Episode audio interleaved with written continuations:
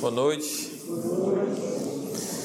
Vamos abrir nossas Bíblias no livro de Juízes, capítulo 2.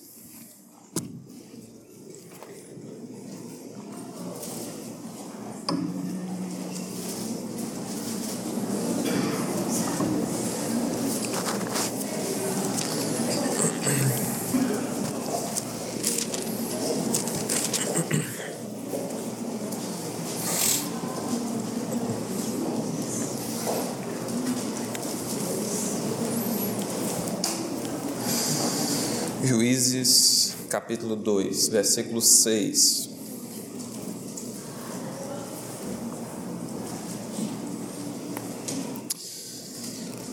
Juízes 2 e 6 diz assim a palavra do Senhor: Havendo Josué despedido o povo, foram-se os filhos de Israel, cada um a sua herança, para, possuir, para possuírem a terra.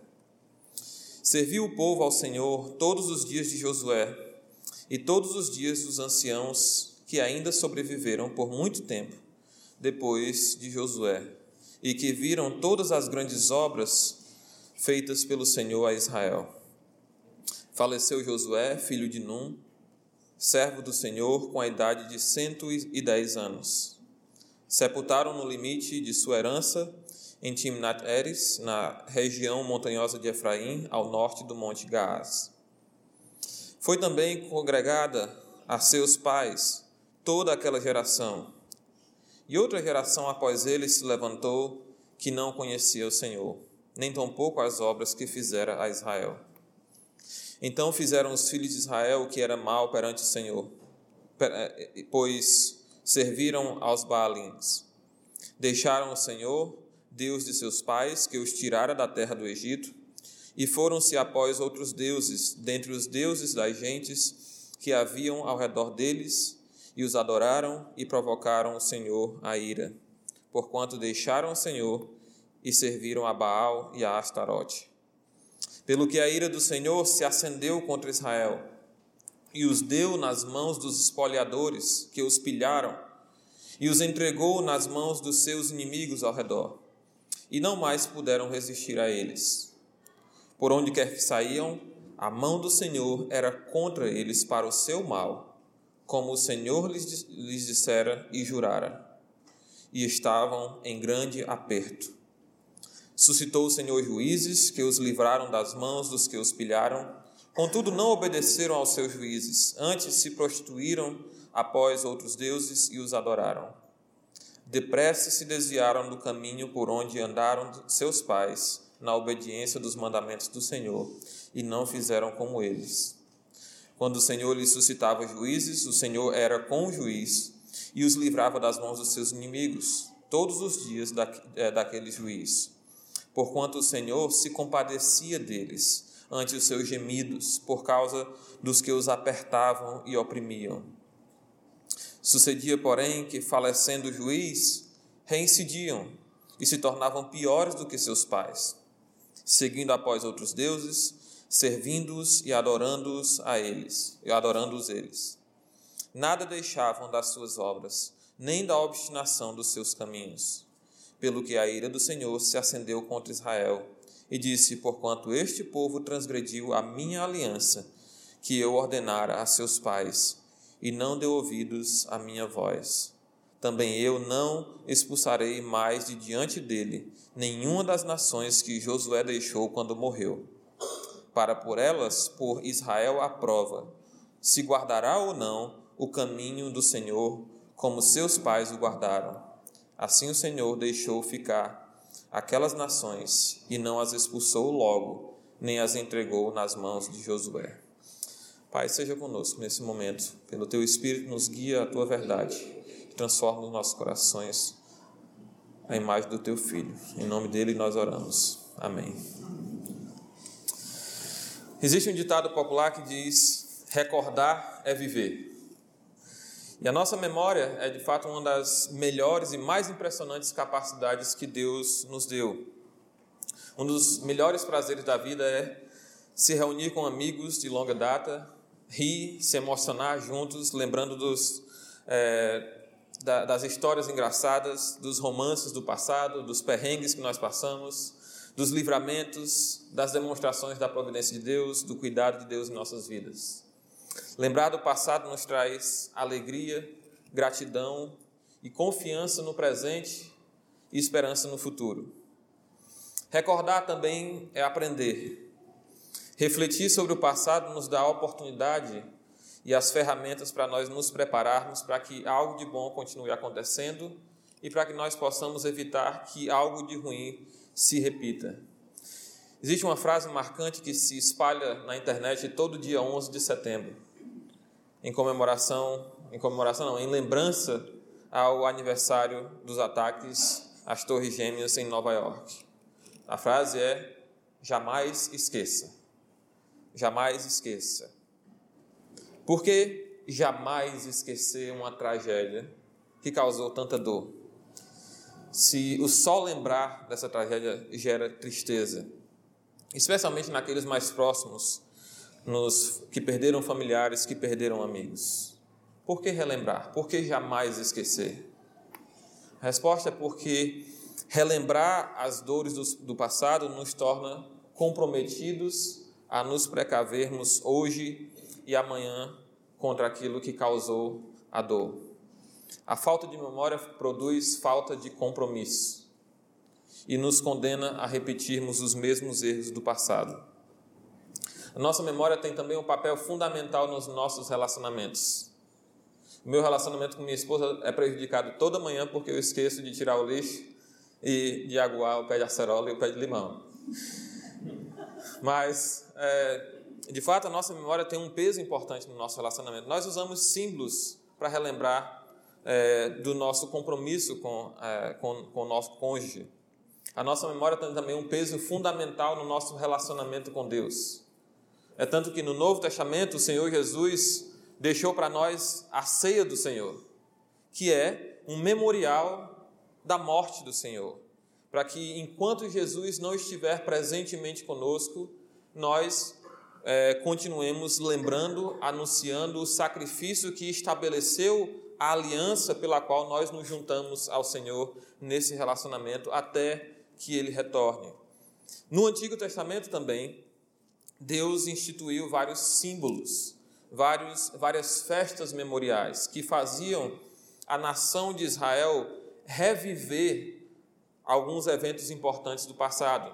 Quando eles passaram a, a, o Jordão, Deus é, é, instituiu que eles colocassem, fizessem um monte de doze grandes pedras para que, quando os filhos vissem aquelas pedras, eles é, e perguntassem o que é isso aqui. É que o Senhor nos fez passar aqui a pé enxuto. Festa das cabanas, a festa dos tabernáculos. O povo de Israel vivia por uma semana é, em tabernáculos para relembrar o tempo em que o Senhor sustentou eles, peregrinos no deserto, quando os trazia do Egito a Canaã. Deus instituiu instrumentos para que o seu povo lembrasse dos grandes feitos que ele fez no meio dele. Deus exortou frequentemente o seu povo a se lembrar do Senhor, da sua aliança e a não esquecer dos seus mandamentos que regulavam o relacionamento deles com Deus.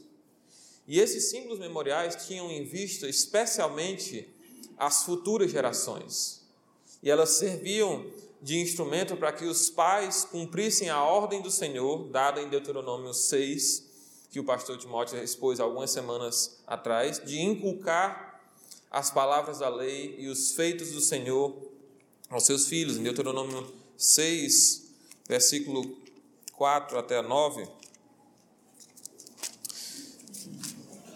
diz: Ouve, ó Israel, o Senhor nosso Deus é o único Senhor Amarás, pois, o Senhor teu Deus de todo o teu coração, de toda a tua alma, de toda a tua força. Estas palavras que hoje te ordeno estarão no teu coração. Então, uma exortação pessoal, mas também uma exortação em vista, com, é, com a nova geração em vista. Tu as inculcarás a teus filhos, e delas falarás assentado em tua casa, e andando pelo caminho, e ao deitar-te, e ao levantar-te. Também as atarás como sinal na tua mão, e te serão por frontal entre os olhos, e as escreverás nos umbrais da tua casa e nas tuas portas. Versículo 12: Guarda-te para que não te esqueças do Senhor. Deus ordenou que o povo relembrasse, fizesse símbolos para que eles lembrassem da palavra do Senhor, da sua fidelidade, do seu compromisso ao Senhor. Recordar é viver. E a memória de Israel dos mandamentos e dos feitos de Deus, ela deveria manter vivo esse relacionamento com Deus.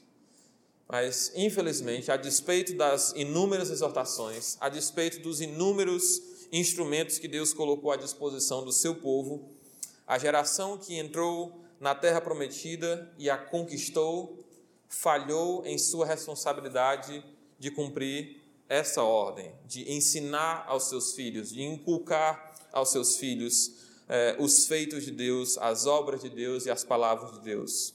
E em apenas uma geração, a memória dos feitos de Deus, da sua lei, foi quase que completamente perdida. Em uma geração apenas. E o livro dos juízes é uma narrativa trágica de uma geração que não conhecia ao Senhor, nem tampouco os feitos que ele havia realizado em Israel. Era uma geração, uma sequência de gerações, aliás, que agia é, de acordo com aquilo que achava mais correto diante dos seus olhos. Porque os seus pais, apesar de terem sido bem-sucedidos em eles pessoalmente obedecerem a Deus, eles falharam em deixar viva para os seus filhos a memória dos mandamentos e dos feitos de Deus. Então, o que nós temos aqui no livro de Juízes, especialmente nessa passagem aqui, é um grito de alerta. Um grito de alerta sempre presente, de relevância especial para o nosso tempo também. Será que a próxima geração, depois de nós, os nossos filhos, não se esquecerá do Senhor? Será que eles conhecerão ao Senhor? Será que nós estamos fazendo o suficiente para assegurar que os nossos filhos não se esqueçam do Senhor? Hoje nós temos aqui o texto de Juízes, capítulo 2, versículo 6, onde nós vamos extrair dessa passagem cinco lições que nos ajudarão a avaliar o nosso relacionamento com Deus e a fortalecer o nosso compromisso de manter viva a memória do Senhor para as próximas gerações. A primeira lição que nós encontramos nos versículos 6 a 10 é a de que quando nós tememos aos homens, nós esquecemos de Deus. Quando nós tememos aos homens, nós esquecemos de Deus. Versículo 6 diz: Havendo Josué despedido o povo, foram-se os filhos de Israel, cada um a sua herança, para possuírem a terra.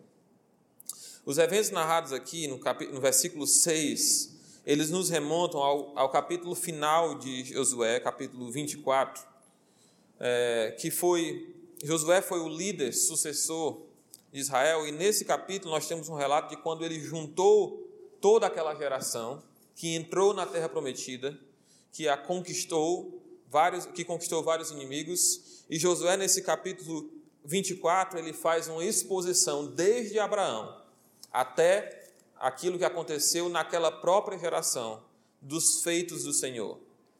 Josué é, relembrou a eles daquilo que o Senhor havia feito no meio dos seus pais e no meio deles, e usou essa memória compartilhada da história dos seus ancestrais, daquilo que Deus havia feito também nos seus próprios dias, para convocar o povo a um veredito, a uma decisão, a um compromisso firme.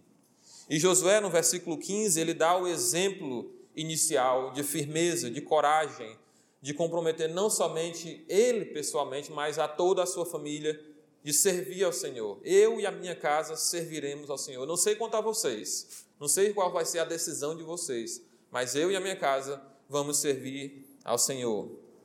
Mas Josué tinha consciência de que é muito fácil, às vezes, assumir o compromisso da boca para fora, ou assumir um compromisso meramente impulsionado pelo peso psicológico de uma, de uma liderança forte. Ah, meu líder está indo, eu vou junto também, mesmo sem consciência do que, que eu estou fazendo. E por duas vezes, Josué coloca empecilhos ao compromisso é, inicial que aquela nação fez. Não, nós vamos servir o Senhor também. Vocês têm certeza disso? Não, nós vamos servir ao Senhor. Olha, vocês são testemunha contra vocês mesmos de que vocês estão se comprometendo com o Senhor. Versículo 19, ele diz: Então Josué disse ao seu povo: Não podereis servir ao Senhor, porquanto é Deus santo, é Deus zeloso, que não perdoará a vossa transgressão nem os vossos pecados.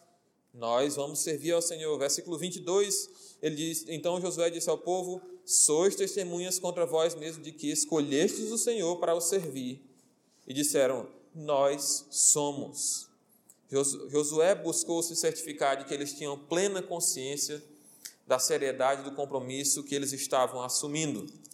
E no versículo 7 do nosso texto, capítulo 2, nós vemos que de fato aquela geração que viu e experimentou os grandes feitos do Senhor, serviu ao Senhor, serviu o povo ao Senhor todos os dias de Josué e todos os dias dos anciãos que ainda sobreviveram por muito tempo depois de Josué e que viram as grandes obras feitas pelo Senhor a Israel. Então eles mantiveram firmes a sua palavra. Eles tinham na sua memória os feitos de Deus as grandes obras de Deus, que fortalecia a sua fé, que fortalecia a sua obediência. E uma nova geração estava surgindo, e eles serviram de exemplo, de liderança para essa nova geração que estava nascendo na terra prometida. Mas quando Josué e aqueles anciãos, a primeira geração da terra prometida morreu, a fé da nação morreu junto. O compromisso da nação com Deus morreu junto com aquela geração. Como é possível isso? Como é possível que em apenas uma geração a memória das grandiosas coisas que o Senhor fez pudesse ter sido perdida? Versículo 8 a 10 relata isso. Faleceu Josué, filho de Num, servo do Senhor, com a idade de 110 anos, sepultaram no limite da sua herança em Timnat Eres, na região montanhosa de Efraim, ao norte do Monte Gaás.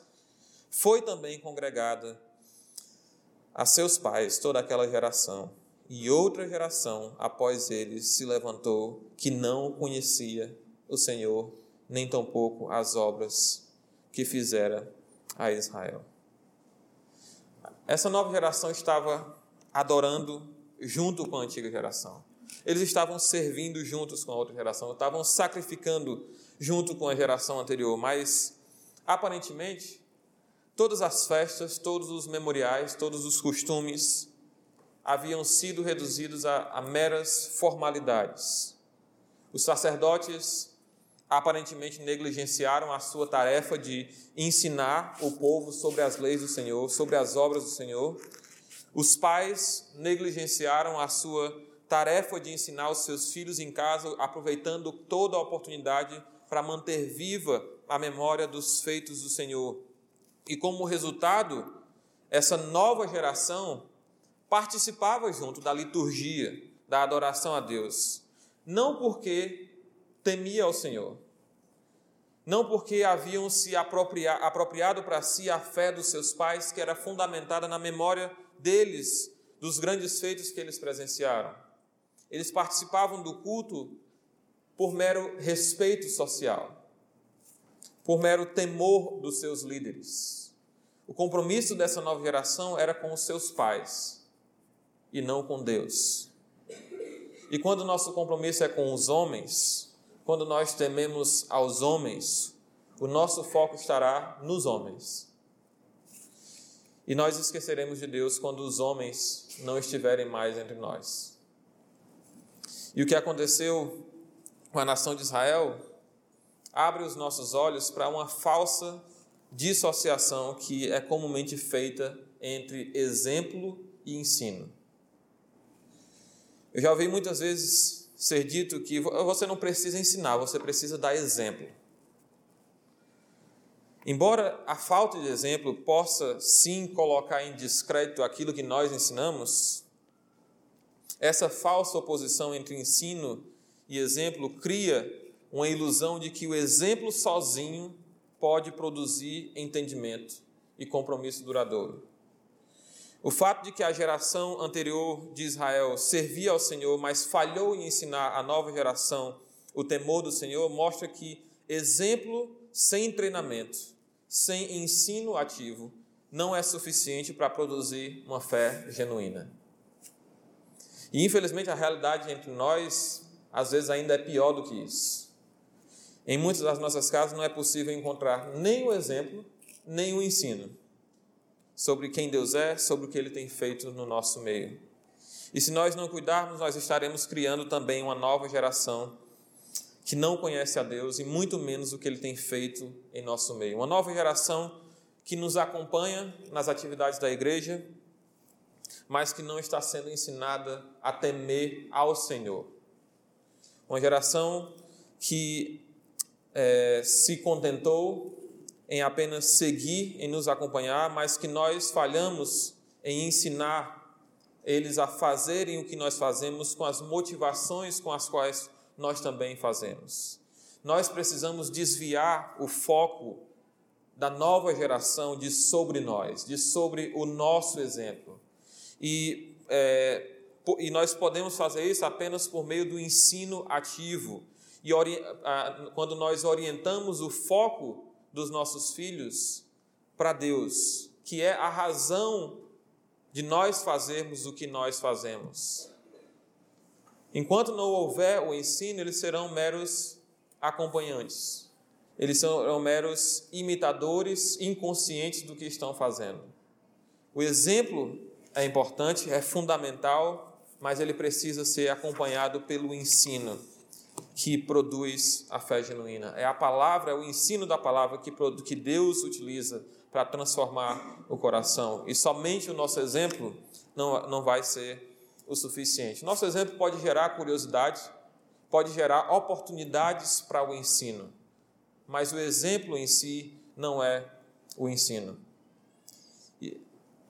Então, nós precisamos ter em mente que quando nós tememos aos homens, nós vamos esquecer de Deus. Enquanto é, os nossos filhos apenas nos acompanharem por respeito, por temor de nós, nós não estaremos ensinando eles a temer ao Senhor, e quando nós não estivermos mais aqui, eles não temerão ao Senhor.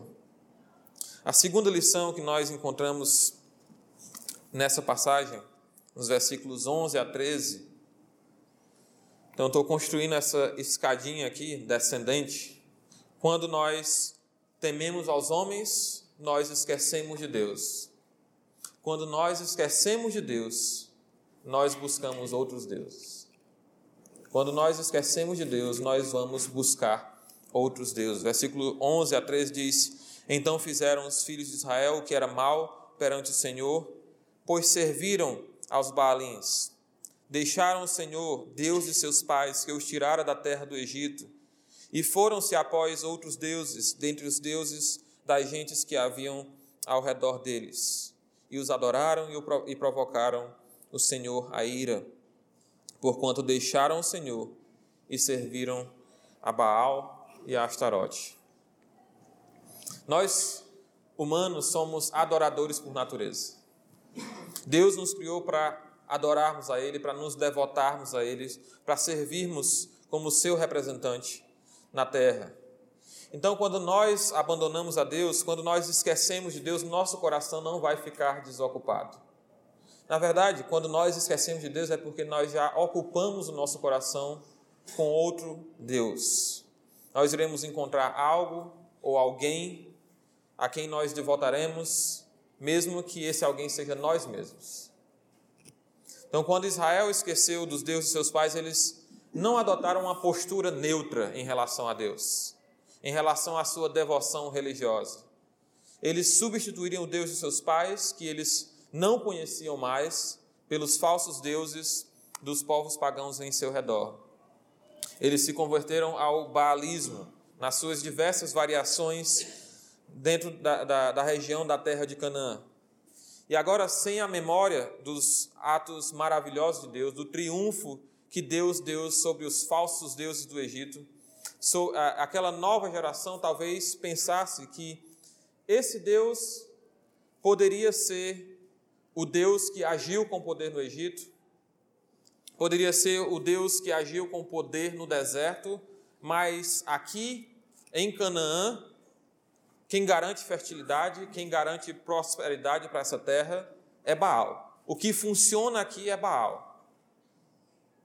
E era a noção que, que aquele, aqueles povos pagãos tinham, de que Baal era o deus da fertilidade que garantia é, essa fertilidade a prosperidade às colheitas. E o culto a Baal geralmente envolvia é, prostituição cultural que é, incentivava é, Baal a agir em favor daquela terra para produzir fertilidade. Israel passou a se envolver nesse culto imoral a Baal, porque eles achavam que o que funcionava ali era Baal.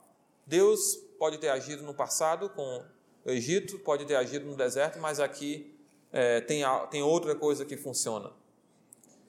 Então, quando nós esquecemos de Deus, quando nós vivemos como se Ele não existisse, quando nós achamos que ser fiel a Deus não funciona em todas as situações, nós buscaremos outros deuses para preencher esse vazio na nossa memória, na nossa vida, na nossa lealdade.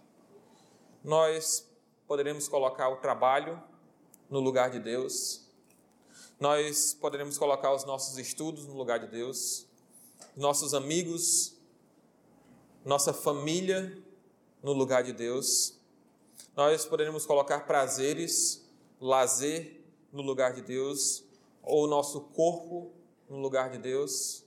Todas essas coisas que são boas dádivas de Deus podem servir como laço para nos afastar de Deus, se nós permitirmos que elas sufoquem a nossa memória de Deus, das coisas que Deus tem feito por nós. Quando nós não enxergamos essas coisas através de Deus. Repitam a mentira várias vezes. E essa mentira não apenas, e essa repetição da mentira não apenas vai sufocar o seu conhecimento da verdade, mas também passará a ser tida com a própria verdade. Dedique a sua vida, os seus esforços, a sua prioridade a qualquer outra coisa que não seja Deus. E não somente isso sufocará a sua lealdade a Deus, a sua memória de Deus, como também passará a tomar o lugar de Deus como um falso Deus na sua vida. Ao invés do seu amor a Deus, do seu desejo de glorificar a Deus, é, ser a força que motiva você a procurar excelência no seu trabalho, a procurar excelência nos seus estudos, no seu relacionamento com os seus amigos, com a sua família, no seu cuidado com o seu corpo. Essas boas dádivas, quando elas colocadas em competição contra Deus, elas acabarão sufocando o seu amor para com Ele. Elas irão roubar a glória de Deus, que é devida somente a Ele. E o nosso Deus é um Deus que exige devoção exclusiva. Ele não divide a sua glória com outro. Então nós precisamos cuidar é, com o fato de que quando nós esquecemos dele, nos esquecemos dele, nós vamos buscar a outros. Então nós precisamos lutar contra a nossa tendência natural de esquecer e nos lembrarmos a cada dia daquilo que nós sabemos a respeito de Deus. Você, não vou para a epístola de, de 1 Pedro, 2 Pedro, mas se você ler é, essas duas epístolas, anote quantas vezes o verbo lembrar ocorre na epístola de, de 1 Pedro, nas epístolas de 1 Pedro e 2 Pedro. Pedro não, não está ensinando aquelas igrejas algo novo, simplesmente lembrando aquilo que eles já sabem. Olhe o livro de Deuteronômio e, e anote quantas vezes você vê o verbo lembrar ou o verbo esquecer.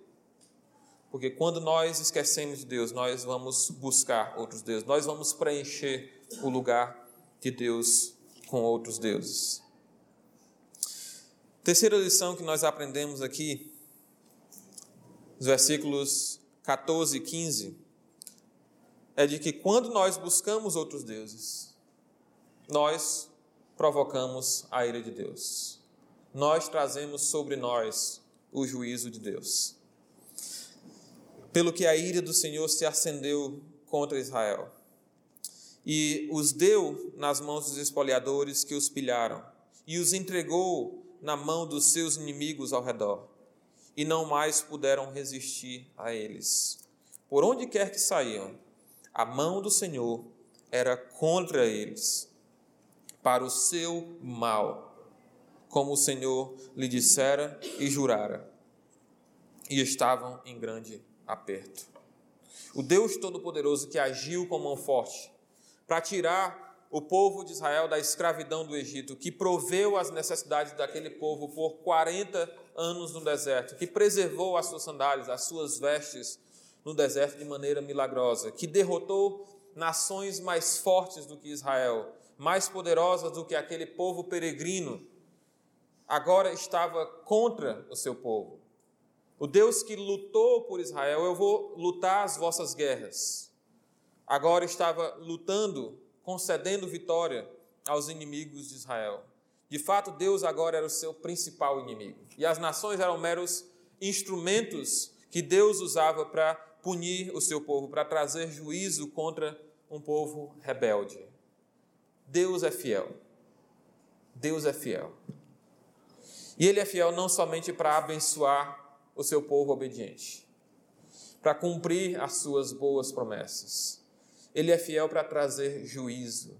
Ele é fiel para trazer disciplina, trazer maldição que ele disse que traria se eles o desobedecessem, se esquecessem, se, se voltassem para outros deuses. Deus é fiel, Deus é zeloso do seu relacionamento com o seu povo e ele não pode permanecer inerte diante da prostituição daqueles que juraram compromisso fiel e agora o traíam com outros deuses. E será que nós devemos esperar algo diferente para nós? Quando nós esquecemos de Deus, quando nós priorizamos outras coisas no seu lugar. Assim como Israel no Antigo Testamento, nós, como igreja, também estamos em um relacionamento com Deus. Nós somos a noiva de Cristo. Nós estamos debaixo de uma aliança firmada pelo sangue de Cristo. Às vezes nós buscamos nos enganar achando ou com a noção de que é, não, nós não estamos mais no Antigo Testamento, então Deus não julgará com tanta severidade. Ele será, poderá julgar, mas não com tanta severidade quando ele julgou o seu povo no Antigo Testamento. Mas olha o que Hebreus 10 nos diz.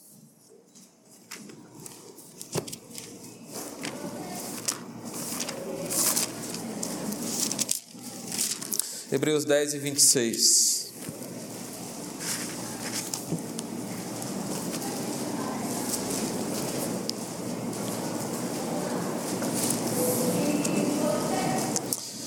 Diz assim: Porque se vivermos deliberadamente em pecado, depois de termos recebido o pleno conhecimento da verdade, já não resta sacrifício pelos pecados. Pelo contrário, certa expectação horrível de juízo e fogo vingador prestes a consumir os adversários sem misericórdia, morre pelo depoimento de duas ou três testemunhas quem tiver rejeitado a lei de Moisés. De quanto mais severo castigo julgará, julgais vós ser considerado digno aquele que calcou aos pés o Filho de Deus e profanou o sangue da aliança com o qual foi santificado e ultrajou o Espírito da graça. Ora, nós conhecemos aquele que disse: A mim pertence a vingança, eu retribuirei, e outra vez o Senhor julgará o seu povo. Horrível coisa é cair nas mãos do Deus vivo. Essa passagem nos mostra que ao invés de nós termos, é, de nós de acharmos que Deus vai ser menos severo, ela nos mostra que nós temos uma responsabilidade ainda maior do que o povo de Deus no Antigo Testamento porque nós estamos debaixo de uma aliança superior. Nós não estamos debaixo da lei de Moisés. Nós estamos debaixo da lei de Cristo. E ele diz no versículo 28: Sem misericórdia, morre pelo depoimento de duas ou três testemunhas quem tiver rejeitado a lei de Moisés. De quanto mais severo castigo vocês acham que vai ser julgado aquele que pisou aos pés o Filho de Deus? Nós estamos debaixo da lei de Cristo. E se nós chegarmos a conhecer a verdade e desprezarmos essa verdade, nós estamos ofendendo a uma aliança superior. com um mediador superior. Nós temos mais conhecimento de Deus do que o povo de Israel tinha no Antigo Testamento. Nós temos uma responsabilidade maior.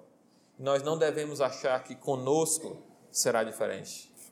Que Deus será menos severo em trazer contra nós as consequências do nosso pecado.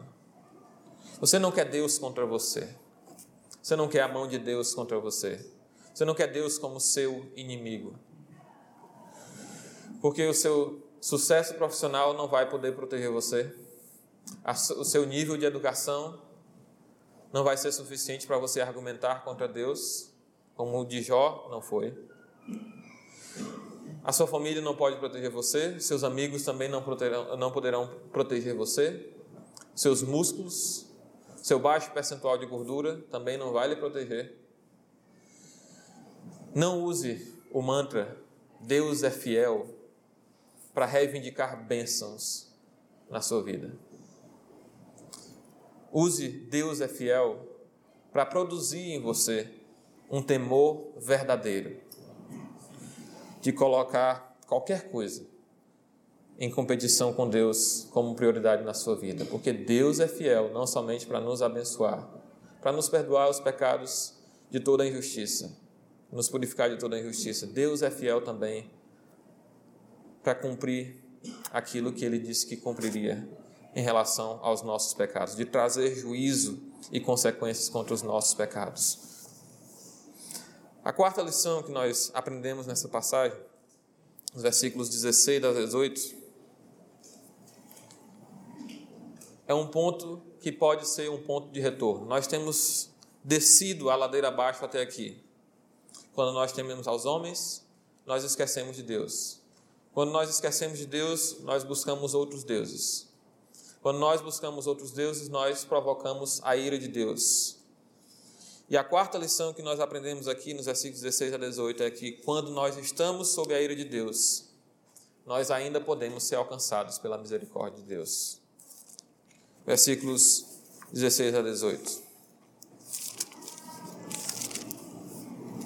Suscitou o Senhor juízes que os livraram da mão dos que os pilharam Contudo, não obedeceram os seus juízes, antes se prostituíram após outros deuses e os adoraram. Depressa se desviaram do caminho por onde andaram com seus andaram seus pais na obediência dos mandamentos do Senhor, e não fizeram como eles. Quando o Senhor lhes suscitava juízes, o Senhor era com o juiz e os livrava das mãos dos seus inimigos todos os dias daquele juiz. Porquanto o Senhor se compadecia deles ante os seus gemidos, por causa dos que os apertavam e os oprimiam. A imensa misericórdia de Deus, a sua fidelidade ao povo com o qual ele entrou em aliança, é percebido no fato de que ele se compadece dos sofrimentos de Israel sobre os seus inimigos. E o mais impressionante aqui nessa passagem que ele passa a agir para aliviar a dor do seu povo, ainda que não seja possível perceber aqui qualquer expressão de arrependimento. Você não enxerga qualquer expressão de arrependimento em Israel quando Deus suscita esse juízo. Você consegue ver os grandes apertos, as expressões de dor, os gemidos, e é isso que Deus está respondendo aqui. A despeito da sua ira, a despeito da sua justa indignação, pela infidelidade do seu povo, Deus vê os grandes apertos, os gemidos em que eles se encontram debaixo dos seus inimigos e toma a iniciativa de libertar Israel dos seus opressores apenas com base na sua compaixão. Apenas com base na sua compaixão. Ao longo desse período entre a conquista da terra de Canaã e a instauração da monarquia é, com Saul, Deus levantou vários líderes regionais a quem ele capacitou com grande poder para a tarefa de libertar Israel das mãos dos seus opressores. E a mão de Deus durante esse período estava de modo muito particular com aquele juiz, aquele líder que Deus levantava para cumprir aquela tarefa específica de libertar o seu povo. E, e frequentemente Israel gozava de paz no período daquele juiz e em alguns anos após aquele juiz. Por 40 anos teve paz Israel, por 80 anos teve paz Israel. Se você ler o livro do juiz, você vai ver essa, essa sequência de pecado, de perdão, de, é, de, de paz em Israel e novamente o ciclo se repete de pecado, é, de perdão é, e de paz em Israel. E o que isso nos mostra é que o nosso Deus não é um Deus caprichoso, incapaz de mudar a, sua, a forma como ele lida com os seres humanos. Ele não é um Deus duro e incapaz de ser movido pelo sofrimento humano. O nosso Deus é um Deus sensível às nossas aflições, ainda quando elas são o resultado das nossas próprias ações. Ele é um Deus que se compadece e que age com misericórdia. Olhe para trás na sua vida e avalie em todas as vezes que você recebeu frutos da misericórdia de Deus, se você estava em perfeita comunhão e obediência com Deus nesses momentos. Na maioria das vezes nós podemos poderemos concordar que Deus nos trata melhor do que nós merecemos. Nós precisamos ser gratos a Deus pelo fato de que Ele nem sempre nos trata como nós merecemos. Que Ele nos trata, na maioria das vezes, como é, melhor do que nós merecemos. E nós precisamos deixar a nossa consciência ser ferida pela graça de Deus, pelos atos de misericórdia de Deus, e aproveitarmos a oportunidade da misericórdia para nos arrependermos para reconhecermos aquilo que nós estamos perdendo ao ferirmos o nosso relacionamento com Ele. Nós precisamos também aproveitar essas oportunidades para aprendermos de Deus a não tratar os nossos ofensores apenas como eles merecem, mas tratarmos eles melhores de uma forma melhor do que eles merecem, para que como Deus faz conosco, nós possamos amontoar brasas vivas sobre as suas cabeças, de forma a ferirmos a consciência dos nossos ofensores, assim como Deus muitas vezes fere a nossa consciência com a sua bondade. Jamais despreze a oportunidade da misericórdia para chegar ao arrependimento. Não há ocasião melhor de restaurar o seu relacionamento com Deus do que quando ele estende a você compaixão e misericórdia. Porque a outra opção é responder a Deus quando Ele lhe trouxer dor. Não despreze a oportunidade da misericórdia, quando Deus lhe mostra compaixão, mesmo diante da sua rebeldia.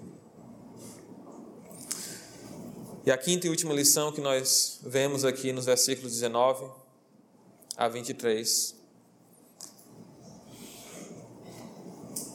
que é decisiva, a quarta lição é decisiva para nos dizer se nós iremos retornar ao ciclo ou sair do ciclo.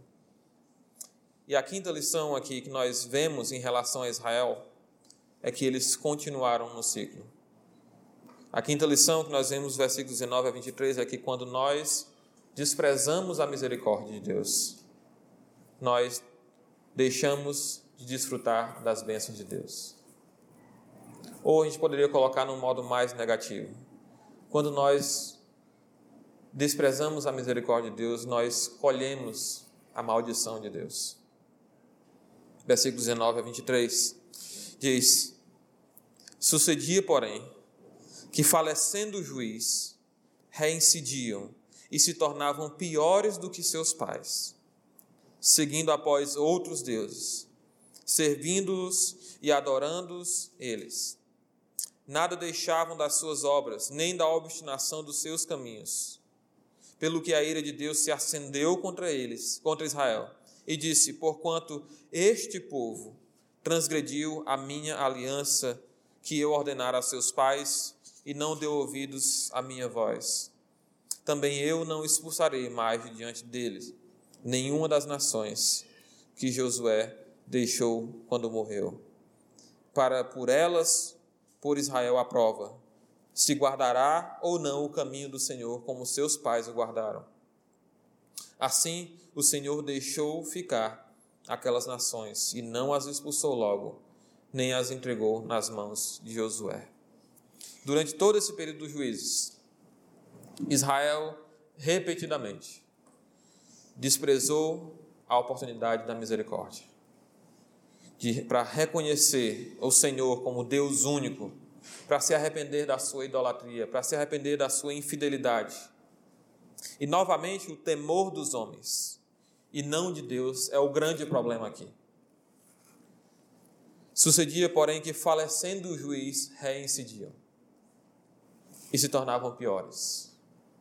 O temor de, dos homens e não de Deus se mostra novamente aqui. Enquanto vivia o juiz que Deus levantava, eles se uniam em um propósito de derrotar as nações inimigas. Eles se submetiam ao Senhor através da liderança do juiz, mas depois da morte, o ciclo da infidelidade, da idolatria, da, da perversão moral reiniciava. E melhor dizendo, nós não deveríamos nem sequer chamar isso de um ciclo, mas de uma espiral descendente. Porque eles não permaneciam no mesmo nível de infidelidade e perversão. Era um ciclo, tudo se repetia, mas um nível de perversão e infidelidade ainda mais profundo do que a geração anterior. Era como uma bola de neve. Começa, o ciclo se repete, mas a bola vai ficando cada vez maior, cada vez maior. Cada vez a maldade de Israel era mais profunda a cada geração. O temor dos homens podia maquiar e pode maquiar a nossa depravação, a nossa maldade por algum tempo, como fez repetidas vezes nesse livro de juízes aqui. O temor dos homens pode nos impedir de manifestar a rebeldia e a podridão do nosso coração por algum tempo, enquanto a oportunidade não surge. Mas assim como uma panela de pressão, a nossa depravação vai cozinhando, vai acumulando energia, até surgir a chance de explodir, de manifestar quem nós realmente somos temor dos homens pode servir por algum tempo para nos impedir de cairmos no nosso pecado. Mas é somente o temor do Senhor que nos faz resistir firmemente ao pecado, a suprimir quem nós somos naturalmente e a agirmos de acordo com a vontade de Deus. E o Senhor tinha um propósito claro aqui, em deixar aquelas nações no meio do seu povo. Ele diz no versículo 22, para pôr Israel à prova. Deus queria testar a fidelidade do seu povo. Deus faz isso não porque ele precise realizar algum teste para poder conhecer a situação do coração do seu povo, ou para adquirir mais informações sobre a disposição interna do seu povo. Deus faz isso para revelar quem eles eram realmente para extrair do seu coração aquilo que estava escondido lá apenas pelo mero temor dos homens. E Deus faz isso para gerar oportunidade de arrependimento. A, a, condicional aqui do versículo 22 traz essa, esse lampejo de oportunidade de misericórdia da parte de Deus para pôr a Israel à prova se guardará ou não o caminho do Senhor como seus pais o guardaram. Deus põe à prova para dar a oportunidade de arrependimento. E aquela geração e as gerações subsequentes foram testadas e achadas em falta. Elas desprezaram a oportunidade da misericórdia e, consequentemente, perderam a bênção de poder ver cumpridas naquela geração as promessas feitas a Abraão, a Isaac e a Jacó. Deus conhece o nosso coração. Ele sabe é, se nós verdadeiramente tememos a Ele ou se na verdade nós tememos aos homens. E nós podemos ser gratos pelo fato de que Deus não deixará a nossa lealdade a Ele sem ser testada. Ele nos disciplinará. Ele nos revelará quem, o que há no nosso coração, para que nós tenhamos também a oportunidade de abandonarmos os nossos falsos deuses, de eliminar do nosso coração aquilo que compete com Deus. De certa forma, o que Deus estava fazendo aqui, ao deixar essas nações oprimirem, escravizarem Israel, Deus estava fazendo a nação de Israel reviver na sua própria terra a experiência que eles tiveram sobre o Egito. Deus traz essas nações para escravizarem o seu povo na sua própria terra, para que eles experimentem a escravidão que o seu povo experimentou no Egito, para que eles possam, por meio da dor e por meio da mesma libertação que Deus operou no passado, eles possam reconhecer que Deus é o único Deus. Para que a memória dos atos redentores de Deus no passado possa ser reavivada e vivida na prática com essa nova geração. Mas, diferente da geração passada, eles frequentemente rejeitaram essa oportunidade que Deus dava de, na prática, reviver os grandes eventos que Deus realizou no meio do seu povo no passado. E quando nós abandonamos a Deus e colocamos em uma posição secundária em nossas vidas, Deus pode deixar que os deuses que nós escolhemos nos oprimam, como fizeram no passado, para que a memória da sua libertação da escravidão do pecado se torne novamente viva nas nossas mentes e que o prazer da salvação, a doçura da salvação novamente seja agradável ao nosso paladar. O que nós acabamos de ver nesse capítulo é um resumo do que acontece ao longo de todo o livro de Juízes. Capítulo 2 resume o livro de Juízes inteiro. O restante do livro é basicamente uma repetição deprimente dessa espiral descendente de perversidade de uma nação que esqueceu de Deus, que se entregou à idolatria, que recusou as inúmeras oportunidades de arrependimento que Deus os concedeu na sua compaixão e na sua misericórdia. O livro de Juízes é o grito de alerta relevante para o nosso tempo, para nós nos perguntarmos: será que a próxima geração, depois de nós, conhecerá o Senhor? Será que nós estamos fazendo o suficiente para assegurar que os nossos filhos não se esqueçam do Senhor?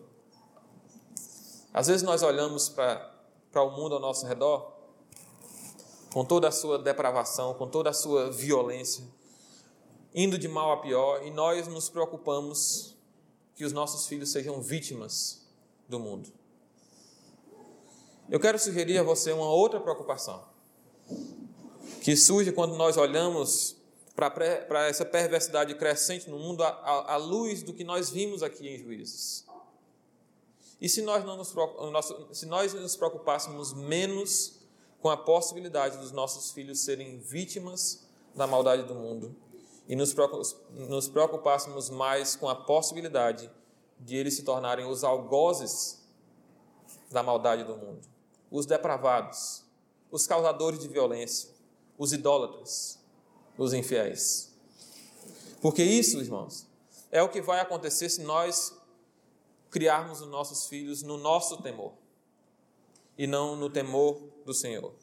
É isso que acontecerá se nós acharmos que o nosso exemplo sem instrução ativa e constante sobre quem Deus é e o que ele fez já basta. Nós estaremos deixando para trás uma geração que não conhece a Deus, que não teme a Deus e que inevitavelmente se devotará aos seus próprios deuses. Os deuses do mundo ao seu redor. E eles não serão vítimas do mundo.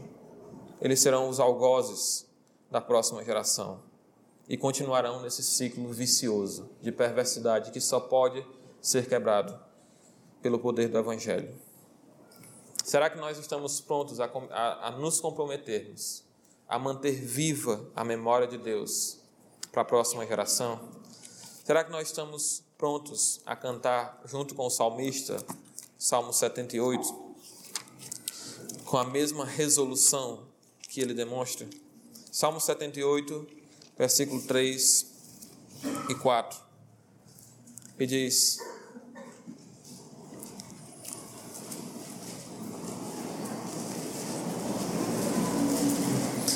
O que ouvimos e aprendemos, o que nos contaram os nossos pais, não o encobriremos aos seus filhos. Contaremos à vindoura geração os louvores do Senhor e o seu poder e as maravilhas que ele fez. Esse é um compromisso que nós precisamos assumir para que nós possamos criar uma nova geração que lembre do Senhor, que não seja pior do que nós, mas que seja melhor do que nós. Que o Senhor nos ajude nessa tarefa difícil. Pai querido, nós te louvamos, ó Deus, porque a tua palavra nos dá exemplos vivos, ó Deus, de como nós não devemos proceder, ó Deus. Tua palavra não apenas nos diz o que devemos fazer, não apenas expõe as nossas responsabilidades, mas nos mostra de forma tão vívida, tão clara, tão triste o que acontece quando o teu povo falha em cumprir a sua missão. O Senhor nos ajude, ó Deus, nessa tarefa, e o Senhor nos dê plena consciência da nossa responsabilidade. Ó Deus, de desviarmos o foco dos nossos filhos de nós, do nosso exemplo, para voltarmos os seus olhares para o Senhor, para que eles aprendam a te temer, ó Deus, e que eles vejam sim em nós o exemplo, ó Deus, de quem te teme verdadeiramente, mas que nós possamos ser diligentes na tarefa de ensiná-los, aproveitando as oportunidades, ó Deus, que o Senhor nos dá. Senhor, quando nós cairmos, ó Pai, que o Senhor, pelo Teu Espírito, nos ajude a respondermos às oportunidades de arrependimento que o Senhor nos dá na Tua misericórdia. Nós possamos reconhecer o nosso pecado e voltar ao Senhor, Deus, e não cairmos em depravação ainda maior. Que o Senhor nos proteja de nós mesmos e nos ajude, Deus, a Te servir e a pensar na glória do Senhor para a próxima geração, Deus, de forma que nós ensinemos aquilo que o Senhor tem feito em nosso meio, que eles possam ver o que o Senhor tem feito e se maravilhar e querer servir a esse mesmo Deus. Nós te agradecemos, ó Deus, por tudo que o Senhor tem feito em nós e pedimos que o Senhor nos ajude nesse compromisso. Em nome de Cristo. Amém.